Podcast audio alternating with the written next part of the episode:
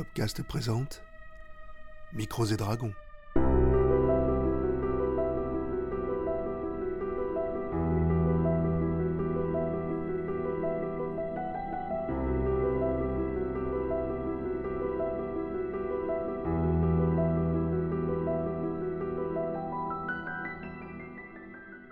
Bienvenue dans Micros et Dragons.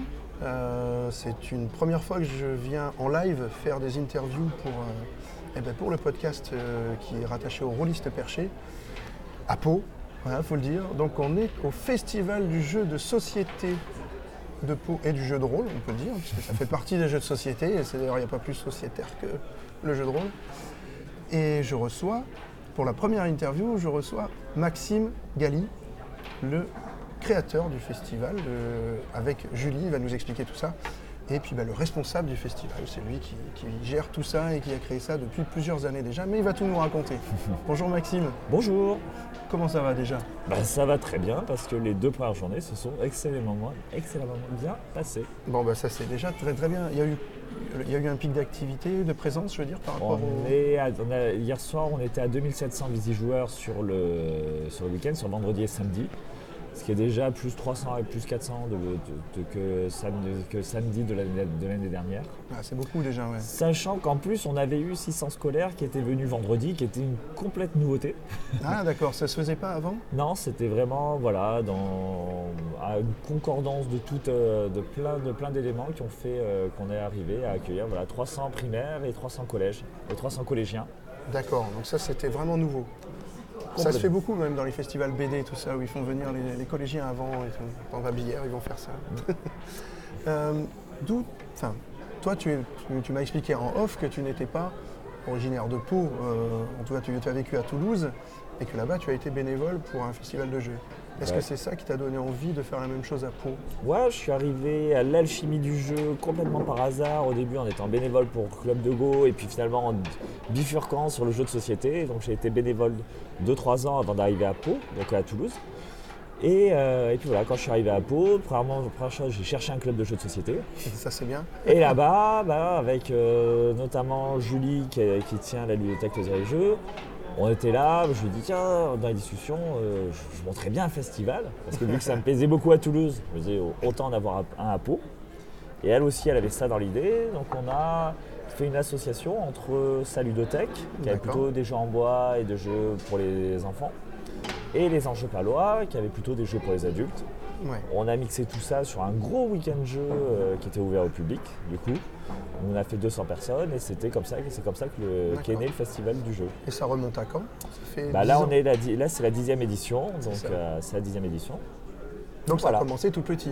Tout petit, on avait 200 personnes, enfin 200 joueurs et après, c'est là où on a créé l'association Festival Ludique de Pau, parce qu'on a voulu aller dans des salles plus grandes, donc il y avait des subventions à avoir, des choses comme ça, et puis on voulait que ça soit vraiment un festival indépendant, pas le festival des enjeux ou de la ludothèque, et Mhm. jeux, parce que l'objectif c'était que ce festival puisse profiter à toutes les associations pour mettre une vitrine pour euh, la promotion de toutes les associations, toutes les structures qui font du jeu dans le Béarn, voire plus loin.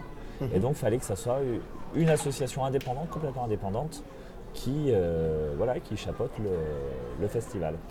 Alors ici, il y a énormément de jeux différents. Il y a beaucoup, beaucoup de tables, on voit. Enfin, je- là, y a- vous n'avez pas le visuel, vous, mais moi, je suis dedans. Donc, il y a Il faut énormément de imaginer tables. cin- plus de 500 tables. Voilà, plus de 500 tables disposées avec des, des nappes différentes couleurs et des pôles de jeux différents. Euh, plus bien sûr la buvette et tout ce qui va bien dans un festival, il ne faut pas oublier. Euh, Est-ce que c'est difficile à organiser, euh, une manifestation comme ça? C'est difficile à organiser parce qu'on est une toute petite équipe d'organisation. D'accord. Cette année, on était 7. Donc voilà, il y a beaucoup de choses à faire. Cette année, il y avait les scolaires en plus, donc ça faisait une masse de travail assez impressionnante. Et voilà, et qu'on est au final, on commence à être un festival assez important. Donc voilà, avec fait. euh, 200 bénévoles qui viennent sur le week-end, plus de 15 associations qui, euh, qui participent, euh, des auteurs, toute la- tous les, euh, toutes les relations avec les éditeurs, avec les boutiques. Donc voilà, toute la communication qu'on gère La aussi nous. les podcasts, le podcast des rôlistes. voilà, les rôlistes qui Donc sont voilà, là. donc effectivement, c'est une très grosse masse de travail, sachant que toute l'équipe qui fait ça, nous sommes que des bénévoles. Oui, c'est vrai. C'est vraiment un festival bénévole. Tous les gens qui sont dans, qui viennent au festival sont des bénévoles. Et, voilà. Et donc. Et il y a un gros partenariat aussi avec la Ludicaverne, qui est un vendeur de jeux de société qui s'est monté il y a quelques années maintenant. Et voilà, donc je les, interviewerai, tout à l'heure, c'est pas facile à dire, avec ma voix de, de baryton, je ne sais quoi. c'est un peu compliqué. Euh, ici, comme je disais, il y a énormément de tables et donc beaucoup de jeux différents. Euh, et des jeux ouverts à tout le monde. C'est le principe du festival.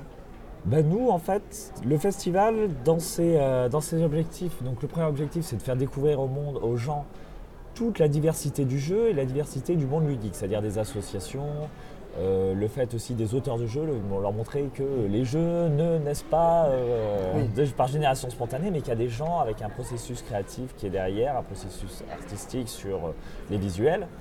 Et un autre objectif, c'est de faire un festival ouvert à tous. C'est pour ça que le festival est gratuit, pour que même des, familles nombreuses qui veulent venir les trois jours puissent venir sans que, ça, sans que, ça soit, sans que l'argent soit un frein. Euh, c'est pour ça qu'aussi on est ouvert, on travaille sur l'ouverture à tous les âges, c'est-à-dire qu'on a un espace petite enfance où on travaille pour comment faire jouer les enfants à partir de deux ans, voire mm. un peu moins, les faire jouer avec leur famille, montrer aux parents qu'il y a des jeux pour les tout petits qui sont très intéressants.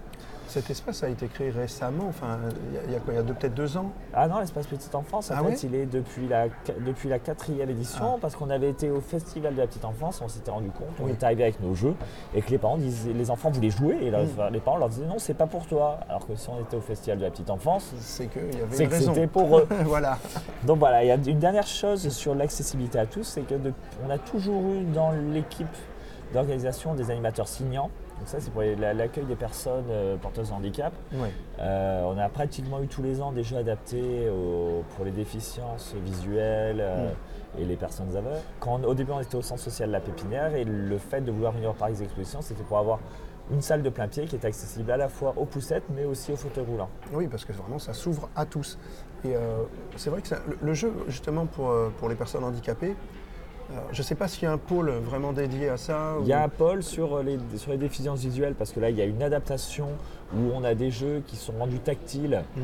Euh, voilà, par exemple, euh, les pièces rouges, on a mis un petit signe qui est carré pour dire que le rouge est carré. Les pièces jaunes, c'est un petit signe. Une sorte de braille, un petit peu voilà. pour. voilà. C'est une sorte de braille, mais qui est même accessible à des gens qui ne parlent pas le braille, nous, qui ne lisent pas le braille. Par exemple, on fait jouer des gens. Hier, j'ai fait jouer des gens avec des bandeaux. Oui à des jeux assez simples, euh, du quarto, euh, des jeux pour les enfants. Mhm. Euh, School and Roses, où on avait, voilà, ils avaient des bandeaux, ils devaient jouer, donc deviner quelle pièce ils avaient juste par le toucher. Donc voilà, donc c'était, c'est aussi un moyen de sensibiliser à ça. C'est intéressant cette expérience justement, je trouve. C'est très très bien ça de le faire, de faire jouer des, des valides, on va dire, à des jeux qui ne sont pas, euh, enfin, qui sont, qui ont l'habitude de jouer habituellement. Se mettre dans la peau. Euh, voilà.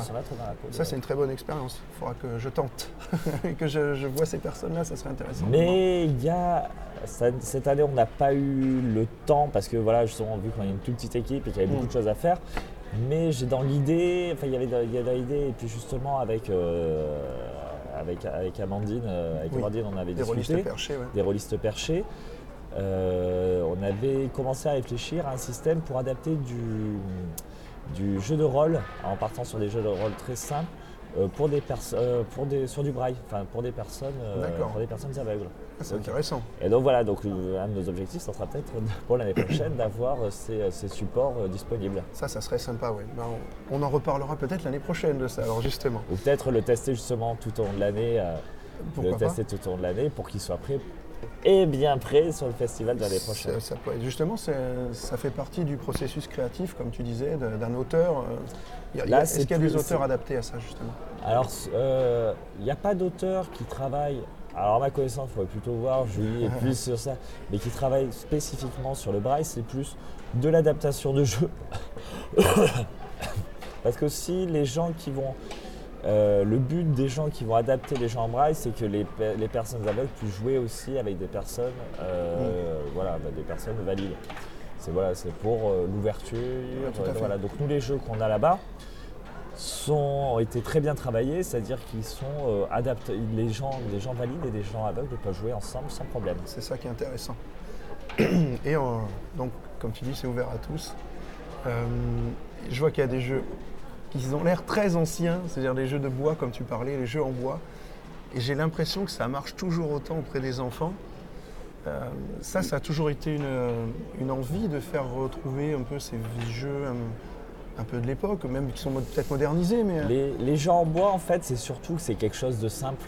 Oui. C'est-à-dire, c'est quelque chose, on arrive et même si on n'a pas la règle, même si on ne nous l'explique pas, on sait jouer avec. de suite. ouais. On sait jouer avec. On se rend... Il y a un palais, il y a des buts, on a Voilà. des choses pour, pour- pour- pour pousser les palais, on comprend qu'il va falloir mettre les palais dans les buts. Exactement.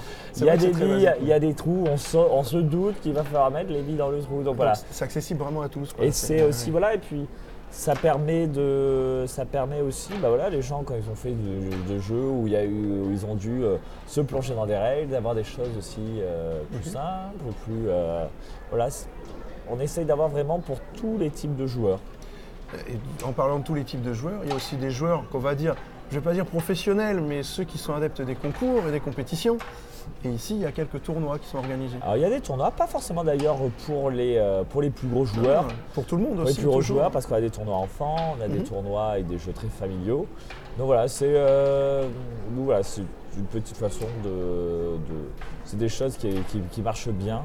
Des petits tournois où euh, sur 7, 8, euh, 8, euh, 10, 12 joueurs vont s'affronter autour d'un jeu pour essayer d'en gagner. Est-ce que ces tournois sont payants ou sont gratuits? C'est-à-dire que tout le monde peut s'inscrire C'est payant, c'est payant, ça va de 2 à 3 euros. Oui, c'est pas excessif dans tous les cas. Et voilà, tout le, tout le festival est gratuit, il y a juste une escape qui est payante, la buvette bien sûr. Ah oui, mais ça, c'est ce qui fait rentrer l'argent, hein, le on le sait tous. et les tournois, mais on peut faire tout à fait le festival. C'est environ une centaine de personnes qui font des tournois. Il faut savoir que les bénévoles sont très bien accueillis ici. les bénévoles mangent bien. les bénévoles sont. Voilà. Donc, si les gens qui sont autour de Pau ou qui veulent vraiment participer à ce, à ce festival qui est vraiment d'envergure maintenant, il est très très important. Ça fait quand même 10 ans que ça dure. Et il grossit, il grossit. Cette année, la salle est encore plus grande que l'année dernière. On a doublé la superficie. Et ça donne un espace beaucoup plus accessible encore. Effectivement, on parle beaucoup d'accessibilité dans, dans ce- dans cette interview.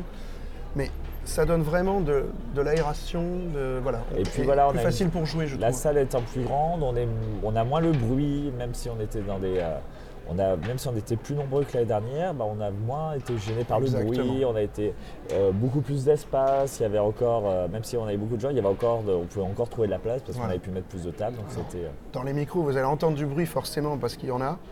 Mais euh, ça, c'est pas bien grave, hein, c'est normal. Ça fait partie de l'ambiance justement de- du réel. On va dire de lancer, on va leur demander de lancer les, pavés- les palais moins le fort aux ça. jeux en bois. on est un petit peu, on n'est pas très près des jeux en bois, mais on les entend bien quand même. Ça fait beaucoup de bruit, mais c'est normal. Et c'est vraiment ça. Et on voit vraiment le, on voit qu'il y a- il y, a toutes les générations qui viennent ici. Euh, il y a du, du papier au tout petit. Moi, c'est ce que je trouve extraordinaire dans le jeu de société, dans tous les cas, c'est que ça, rassemble tout le monde. Du geek au moins geek. au- voilà, toutes les, toutes les catégories sociales sont représentées ici. Le- alors, nous qui sommes rôlistes, à base, bon, moi pas depuis longtemps, mais euh, j'aime le jeu de rôle depuis des années. Euh, comment, enfin, toi, quel est ta- ton point de vue sur le jeu de rôle? Qu'est-ce que tu penses du jeu de rôle? Ah, Qu'est-ce que mais tu pratiques le jeu de rôle? Je suis un ancien pratiquant de, de Warhammer et de Donjons et Dragons. J'avais un nain tueur de trolls qui pouvait survivre à tous les pièges, mais qui se faisait toujours tuer par des trolls.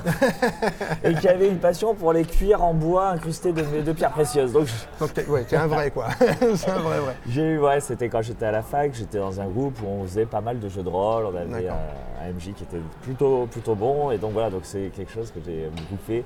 Ça t'a bercé. J'ai fait à peu près tout ce qui pouvait se faire en jeu. J'ai fait euh, les figurinistes aussi. Bah, j'ai fait du Warhammer, du Warhammer 40 000. Euh, là, y a on pas loin du stand du club de Go. Euh, Ouais. J'ai fait du, j'ai fait du Go. euh, J'étais au club de Go à, à Toulouse.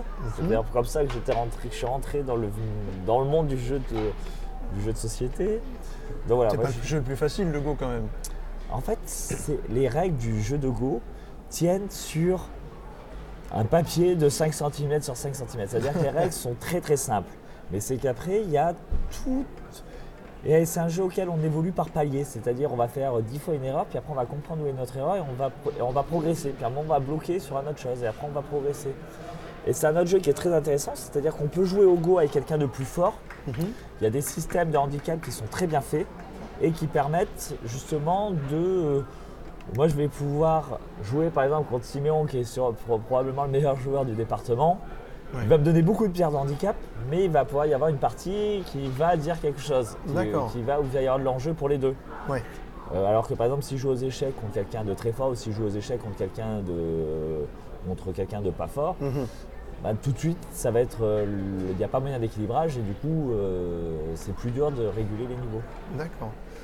C'est quand même des jeux de très grande réflexion, on va dire. Mais ouvert à tous toujours. Non, J'ai vu tout à l'heure des vu que ça se enfants. fait justement par étapes, Oui, vu que ça se fait par étapes, bah, au début, on apprend euh, les bases Mhm. et donc et petit à petit, en fait, c'est un jeu qui se joue sur le long terme. un, voilà, c'est un jeu sur le long terme, exactement. Mais un peu comme le jeu de rôle finalement, je trouve. Parce que Oui, on appréhende le jeu de rôle euh, d'une manière des fois assez simpliste au départ, et après on commence à appréhender des techniques et des. Et puis après, Et au bout d'un moment, on comprend qu'il ne faut pas vouloir taper les gens dans les tavernes parce que ça se finit toujours mal. Voilà, exactement. Ça, Au, c'est. au- au début, on va embêter notre MJ en allant, en, allant taper, en allant taper les gens dans les tavernes pour savoir où se cache le mage. Et après, on comprend qu'il ne faut pas. Non, faut pas. c'est jamais ça, faut pas faire. On Il ne faut questions. jamais laisser parler le nain. C'est-à-dire, le nain va, va faire le diplomate Non, jamais. Non, ça marche pas ça. Je sais pas d'où ils sortent les nains diplomates, il n'y en a pas beaucoup. Mais au Sur- début, on fait l'erreur et puis, euh, et puis le MJ nous fait comprendre que c'est une erreur. Ah ben, c'est en général, ça finit mal cette affaire. hein. Le personnage, faut le recréer derrière. faut en recréer un autre. J'avais une question sur la, la, la quantité de jeux produits actuellement. On sent qu'il y a un, Alors un ça, regain du jeu de société. Vraiment, sur tout l'univers du jeu, euh, celui qu'il faudra que tu interviews, c'est Clément. D'accord. Clément, c'est la personne qui gère nos éditeurs et lui, il connaît les chiffres, il connaît, il connaît vraiment bien le monde ludique. D'accord. Parce qu'en plus, vu qu'il travaille sur les éditeurs, vu que c'est lui notre responsable éditeur, il a vraiment bien. Voilà, il baigne dedans. Ouais. Donc là, il, fait- il finit de fêter son anniversaire, c'est son anniversaire aujourd'hui. C'est le trésorier de l'assaut. D'accord. Et donc voilà, et donc lui vraiment, parce que en fait, maintenant, le monde du jeu de société ressemble un peu à ce qu'est le monde de la BD. D'accord. C'est-à-dire qu'il y a eu la même évolution avec des BD pour tout le monde euh, et une très grosse explosion du nombre de BD qui sortent par Oui. an. Et en fait, c'est un peu pareil pour le jeu. C'est-à-dire les, nombres de bo- les boîtes de jeux qui sortent par an se comptent en milliers, je crois. Bah, beaucoup d'illustrateurs qui viennent de la BD aussi s'orientent vers l'illustration Voilà. de jeux de société. Donc J'en voilà, connais quelques-uns comme ça. Mais ça, voilà, si tu veux vraiment avoir toutes ces questions sur le monde du jeu, Oui. euh, Clément. Ouais, bon, bah, J'irai interviewer Clément. Voilà. c'est dit et ce sera fait. Quand il aura fini de fêter son anniversaire. Voilà. Bon, bah, du coup, euh, je pense que tu as pas mal de boulot maintenant. Je ne vais pas te retenir plus longtemps. Euh, moi, j'espère en tout cas que le festival va durer des années encore très longtemps, que tu seras encore là euh, pour en parler l'année prochaine déjà. on se retrouvera certainement. Et je souhaite vraiment à tout le monde bah, de prendre du plaisir à jouer. Et puis, on, ne peut que souhaiter bah, d'être tous en famille d'être là et de passer un moment convivial. Et si vous êtes dans le coin, venez. Et surtout, souvent on vient au festival pour un type de jeu, parce qu'on est intéressé par un type de jeu. Et surtout, ce qui est important, c'est d'aller voir limite tous ceux, tous les autres jeux que celui qu'on voulait aller voir pour découvrir plein de choses, pour euh, découvrir le Go, pour découvrir des choses très intéressantes qui sont faites au niveau des jeux, des jeux et, des, et de principes mathématiques. Pour aller euh, voir les, les dames du Scrabble qui sont vraiment adorables, pour aller voir, voilà, c'est-à-dire qu'il y a plein de choses qu'on peut voir, plein de choses différentes qu'on peut tester, et c'est surtout ça, découvrir de nouvelles choses. Ouais, moi je pense que c'est ça, le, le but du festival c'est ça, c'est découvrir énormément de choses. Et que même, et aller au jeu, au jeu de rôle aussi. Et bien hein. sûr, aller au jeu de rôle, c'est il y a faire des parties d'initiation. euh, Et il y a aussi du jeu de rôle pour les enfants. Alors ça c'est intéressant parce que moi qui ai une petite fille de 5 ans et demi, bientôt 6, euh, je pense qu'à partir de 7 ans, je vais commencer déjà à pouvoir lui faire faire quelques parties. J'ai fait mon premier jeu de rôle avec ma fille, donc c'est chose de très adapté, alors qu'elle avait que 3 ans. Ah oui, donc on peut vraiment attaquer très très on jeune. peut attaquer très jeune, c'est-à-dire. euh, donc là, on était, c'était vraiment sur, un, sur, euh, sur des jeux, sur des choses, sur des missions. Alors là, c'était sur un univers euh, plutôt, euh, je crois, que je- de mémoire, c'était, c'était il y a un mois, il y a un mois et demi. J'étais parti sur, sur des choses autour d'une fête foraine. Mhm. Et après, c'était juste sur 1, 2, 3, ton- l'action que tu ne veux faire ne marche pas. Et j'avais limité le nombre de choix. Est-ce que tu veux faire Oui. ça Est-ce que tu veux pas faire ça? 1, 2, 3, ça marche. 4, 5, 6, euh, 1, 2, 3, ça marche pas. 4, 5, 6, ça marche. Ouais, le Et principe donc, on du, était- du G2D, voilà. sur un des, Et un donc voilà, on ouais. était ça sur le lancer de dés, sur le fait qu'un dé peut influencer euh, le fait que ton personnage puisse ou non faire l'action. Et donc, dès 3 ans, on a fait, euh, on a fait notre, le premier, notre premier jeu de rôle. Ça, c'est intéressant. Moi, ça, je, je pense que je viendrai poser des questions à un moment donné, parce que ça m'intéresse beaucoup avec ma fille de trouver des jeux adaptés aux jeux. Enfin, Alors là, c'est voilà, vraiment, je l'ai créé. rôle. Je l'ai créé parce que quand on travaille avec des petits, euh, l'univers sur lequel on va aller, et il faut vraiment pouvoir s'adapter à l'univers qui va plaire à l'enfant et à sur, on va dire qu'entre 2 et 5 ans, les enfants vont apprendre tous les mêmes choses, mais dans l'ordre différent. Oui. C'est-à-dire certains vont aller très vite vers les couleurs, d'autres vont aller très vite vers les chiffres, d'autres vont aller très vite vers de la motricité. Mm. C'est-à-dire que si on a un enfant qui est sur la motricité, peut-être que le fait qu'il arrive ou pas à faire une action, ça sera est-ce qu'il arrive à empiler des cubes. Voilà, tu dois par exemple arriver à sauter par-dessus euh, euh, la rivière. Ton personnage, tu es un guépard et donc euh, tu dois traverser la forêt. Tu dois... Ouais, non, c'est ça, on devait aller sur un château. Et donc il y avait tout un tas de. entre- J'étais, j'étais, D'obstacles. j'étais passé sur un support d'un livre avec des images. Et voilà, et donc imaginons voilà, un enfant qui aime bien les tigres. Mhm. On va créer un jeu de, on va, donc on va lui créer un jeu de société où les- son personnage c'est un tigre. Déjà, il va pouvoir. C'est quelque chose auquel il s'apparente parce qu'il aime les tigres. Et voilà, il va devoir aller traverser la forêt pour rejoindre euh, ses copains. Donc imaginons, il doit passer par-dessus une rivière. Est-ce qu'il va réussir à passer par-dessus une rivière? Et ben, Si on a un enfant qui est plutôt sur l'empilement, et ben voilà, on peut dire tu dois essayer d'empiler euh, 7 cubes. Et si tu arrives à empiler les 7 cubes, tu arrives à passer la rivière. Parce que voilà, peut-être lui, les Mhm. dés, ça lui parle pas, euh, les chiffres, ça lui parle pas. Lui, c'est l'empilement. Et donc on adapte. Voilà, D'accord, tu as ah oui, réussi Je- à je- empiler, tu as réussi à empiler les cubes et tu as réussi ton La, action. la manière de résoudre l'action, voilà. Voilà. Euh, Physiquement, voilà, c'est un- nous on le fait par des jets de dés parce que voilà. Parce que ça nous enfants, parle, parce voilà, que ça nous parle, exactement. faire faire un jet critique, voilà. dé, ça nous parle. Mais le but, c'est de trouver qu'est-ce qui va parler à l'enfant, qu'est-ce qui va parler à l'enfant et qu'est-ce qui va lui permettre. Tout en lui racontant une histoire tout- finalement. Parce que c'est ça, le droit, c'est vivante, quoi. raconter une histoire. Ouais. Et donc voilà, donc on peut arriver à des choses comme ça. On va dire que c'est un petit peu plus narratif qu'un jeu de rôle peut-être traditionnel. C'est-à-dire, Euh, on va plus léger parce que l'enfant est, est à 3 ans et euh, l'habitude, c'est que c'est le- les parents qui vont lui raconter l'histoire. Donc on va être Ouais. plus, donc on raconte l'histoire. Mais euh, si on donne aussi l'habitude à l'enfant de petit à petit prendre part de plus en plus à raconter lui-même l'histoire, Mhm. ou même par exemple en jouant, moi je joue à un jeu qui s'appelle euh, Dice euh, Story Cube, Oui. un petit dé avec des images dessus. Et en fait, on lance les dés, on a, je sais pas, un scarabée, euh, une fontaine, euh, une maison, un petit bonhomme qui tombe. Et on choisit un dé, on raconte une histoire. Donc, hop, je prends le dé scarabée. Alors, c'est l'histoire d'un petit scarabée. euh, et après, je, donne un cube à ma fille. La, fo- la fontaine. Qu'est-ce qui se passe, ce ca- scarabée, avec la fontaine? Eh bien, euh, le scarabée, il se baigne dans la fontaine. Et ainsi de suite. Et donc, en Ça utilisant ça, on crée l'histoire ensemble, on utilise ça, on l'utilise pas mal. Et donc, en travaillant sur comment créer l'histoire avec, par exemple, les euh, Dice Cubes, les, story, les Story Cubes, on va lui apporter quelque chose. Et après, du coup, si on arrive sur le jeu de rôle, elle pourra être plus à même d'inventer. voilà, Ouais. d'être dans l'avancement de l'histoire et peut-être justement réutiliser les, les, euh, les Dice Cubes pour comment on monte l'histoire avec, euh, avec le jeu de rôle. Et je pense que c'est même intéressant pour l'adulte parce que ça peut aussi renouveler euh, l'in- l'inventivité de l'adulte. Ouais. Parce que euh, on a tendance à jouer avec les enfants à des jeux très traditionnels, ce qui n'est pas un mal. hein. C'est très bien de jouer avec des jeux tradis, mais il faut voir euh, un petit peu, enfin, renouveler et amener les enfants à jouer à autre chose de plus inventif. C'est très intéressant. Je crois qu'on te demande. Non, tu cherches les, les, euh, tu cherches les bougies. Alors je, là, regarde, tu en as une là, et je, et je vais te donner la 8. Parce que la 8, je sais que tout le monde la cherche. La 8, elle est sur le poteau, qui est là, le dernier poteau, mais caché dans l'autre sens. Donc on est plein à Ah, il y en a l'endroit. une là aussi. Voilà, il y en a une là, ouais. Il y en a zéro, c'est pour ça.